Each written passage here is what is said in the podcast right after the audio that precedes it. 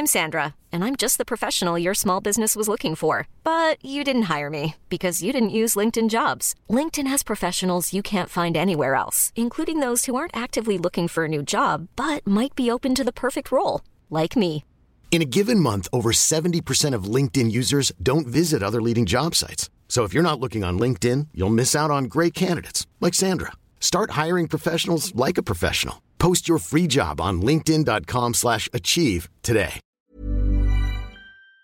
Une autre épidémie prend de l'ampleur depuis la pandémie de Covid-19, celle de la solitude. En effet, l'Organisation mondiale de la santé estime qu'il s'agit d'un problème de santé publique mondiale, et elle vient d'ailleurs d'annoncer euh, la création d'une commission dédiée à ce sujet. Bref, bref, c'est un sujet beaucoup plus important et beaucoup plus dans l'actualité finalement que vous ne le pensez euh, peut-être. Salut, c'est Hugo, j'espère que vous allez bien. On est parti ensemble pour une nouvelle plongée en actualité, comme chaque jour, du lundi au vendredi, en une dizaine de minutes. Déjà, on va faire les choses bien. On va commencer par une petite définition histoire qu'on soit tous d'accord sur ce qu'on entend par solitude. Déjà, quand on éprouve de la solitude, ça ne veut pas forcément dire qu'on est seul. En effet, comme l'explique le psychiatre brésilien Lucas Bannenberg à la BBC, je cite, de nombreuses personnes seules ne se sentent pas nécessairement seules, alors que à l'inverse, il y a des personnes qui se trouvent au milieu de plein d'autres individus et qui, elles, peuvent ressentir de la solitude. Ça me fait un petit peu penser au titre Seul avec du monde autour d'Orelsan, pour dire les choses simplement. Vous pouvez être entouré en apparence et finalement être seul. Selon ce psychiatre, la solitude, c'est donc un sentiment de déconnexion, de non-appartenance à un groupe social. En gros, c'est un mal-être qui s'explique par le fait qu'on ne se sent pas en lien avec les autres, ce qui peut avoir de nombreux effets néfastes sur notre santé. Et c'est justement le premier point. Quels sont ces effets néfastes sur la santé? Eh bien là-dessus, euh, l'OMS est assez formel. La solitude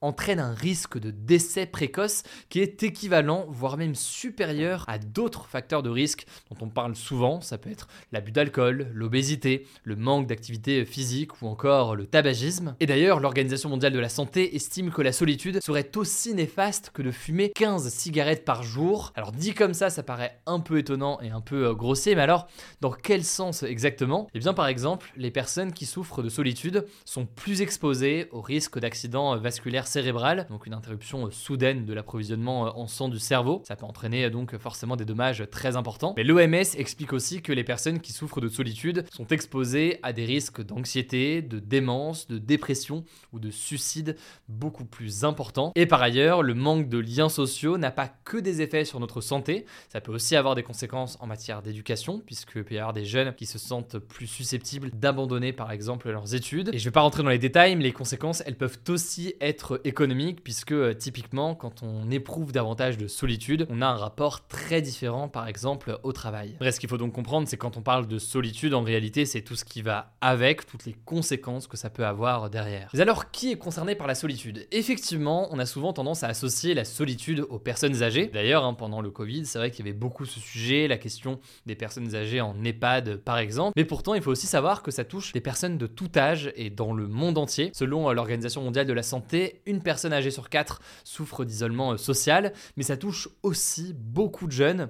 Au moins 5 à 15% des adolescents dans le monde sont touchés par la solitude et ces chiffres sont probablement euh, sous-estimés. Autrement dit, certes, en général, on est davantage en lien avec d'autres personnes dans le cadre de l'école ou autre, mais on voit qu'il y a une solitude qui persiste chez un certain nombre de jeunes. En France et à l'échelle de toutes les générations, on estime qu'un adulte sur 5, donc 11 millions de personnes environ, souffrent de solitude selon une étude qui a été réalisée par la Fondation de France l'an dernier. Et cette étude, elle montre également que la part des personnes en situation d'isolement, elle peut être aggravée dans certains contextes. On a parlé évidemment du Covid-19, ça paraît assez évident avec les confinements successifs ou autres, mais ce qu'il faut aussi comprendre, c'est qu'aujourd'hui, typiquement, la précarité économique ou alors le chômage peuvent aggraver le sentiment d'isolement chez un individu. Plusieurs experts affirment enfin que les réseaux sociaux, qui peuvent parfois donner l'illusion de ne pas être seul, renforcent en réalité, dans certains cas, la solitude. Alors, face à la hausse du nombre de personnes qui souffrent d'isolement, le Royaume-Uni a été le premier pays au monde à créer un secrétariat d'État à la solitude en 2018. Et trois ans plus tard d'ailleurs, c'est le Premier ministre du Japon qui nommait un ministre de la solitude. Alors face à cela, forcément, de nombreux enjeux se posent, vous l'aurez compris,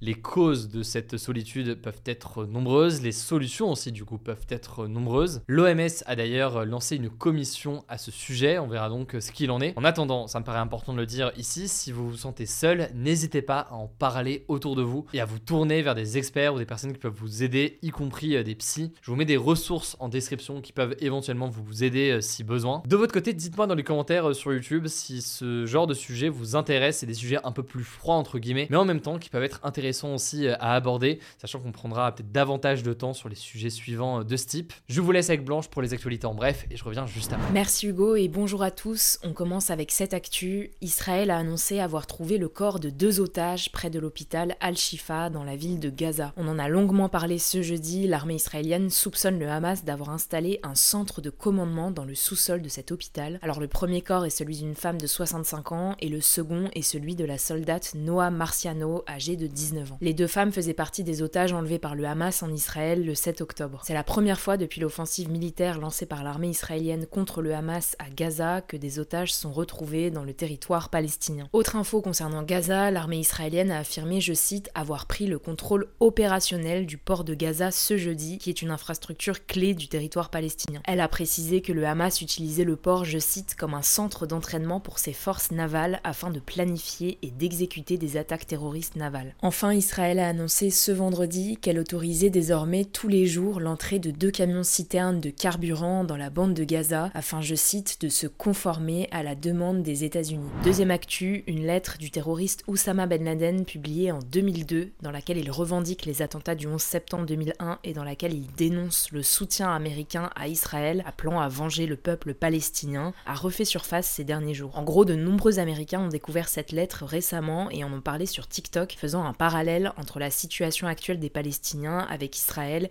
et celle décrite il y a 20 ans par Ben Laden. Selon lui, les États-Unis, en tant qu'alliés d'Israël, sont responsables de l'oppression subie par le peuple palestinien. Le média britannique The Guardian, qui avait mis en ligne cette lettre il y a plus de 20 ans, a dû la retirer face à l'ampleur du phénomène. Alors la Maison Blanche a vivement critiqué cette lettre dans un communiqué et de son côté, la plateforme TikTok a assuré prendre des mesures pour supprimer les publications concernées. Troisième actu, la commission indépendante sur l'inceste et les violences sexuelles faites aux enfants, la CIVIS, a rendu ce vendredi son rapport final après avoir recueilli 30 000 témoignages. Elle a donc formulé des propositions et elle recommande notamment de rendre imprescriptibles les violences sexuelles sur les mineurs. Alors qu'est-ce que ça veut dire? Eh bien en fait, depuis 2018, la loi permet aux personnes victimes de violences sexuelles pendant l'enfance de déposer plainte jusqu'à l'âge de 48 ans, donc 30 ans après leur majorité. Au-delà, les faits sont considérés comme prescrits, ce qui veut dire qu'aucune poursuite judiciaire n'est possible pour les victimes. La Civis souhaite donc changer ça et lever cette prescription pour les violences sexuelles sur mineurs, de sorte à ce qu'il n'y ait pas de date limite pour que les victimes poursuivent en justice leur agresseur. Aujourd'hui, l'imprescriptibilité est possible uniquement pour les crimes contre l'humanité. En France, selon la Civise, plus de 5 millions de personnes adultes ont été confrontées à des violences sexuelles avant l'âge de 18 ans. 160 000 enfants en sont victimes chaque année, soit un enfant toutes les 3 minutes. Quatrième actu, un sénateur français, Joël Guerriot, a été placé en garde à vue ce mercredi car il est soupçonné d'avoir drogué une députée dans le but de l'agresser sexuellement. Alors les faits auraient lieu dans la nuit de mardi à mercredi. La victime se serait sentie mal après avoir pris un verre chez le sénateur à Paris. Des prélèvements dans l'organisme de la victime ont révélé la présence d'ecstasy, une drogue synthétique qui perturbe les sens. Des perquisitions menées chez Joël Guerriot ont permis aux enquêteurs de retrouver de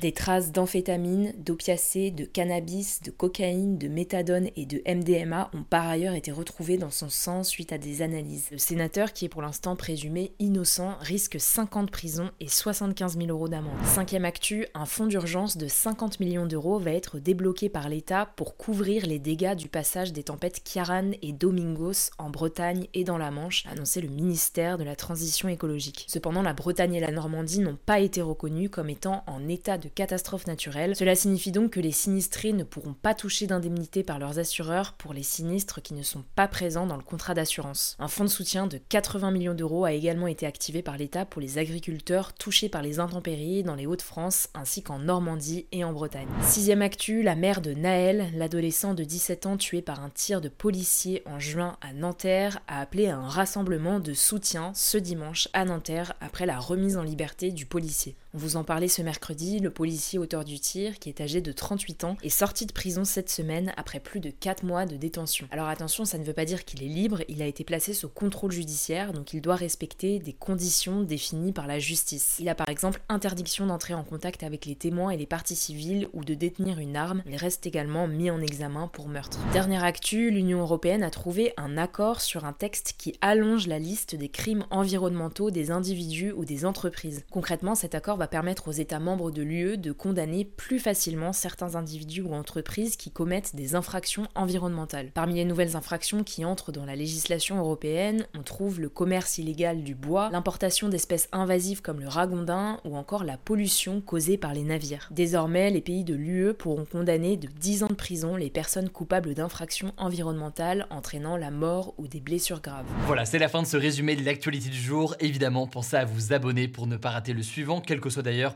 l'application que vous utilisez euh, pour m'écouter. Rendez-vous aussi sur YouTube ou encore sur Instagram pour d'autres contenus d'actualité exclusifs. Vous le savez, le nom des comptes, c'est Hugo Décrypte. Écoutez, je crois que j'ai tout dit. Prenez soin de vous et on se dit à très vite. When you make decisions for your company, you look for the no-brainers. If you have a lot of mailing to do, stamps.com is the ultimate no-brainer. Use the stamps.com mobile app to mail everything you need to keep your business running with up to 89% off USPS and UPS. Make the same no-brainer decision as over 1 million other businesses with stamps.com. Use code PROGRAM for a special offer. That's stamps.com, code PROGRAM.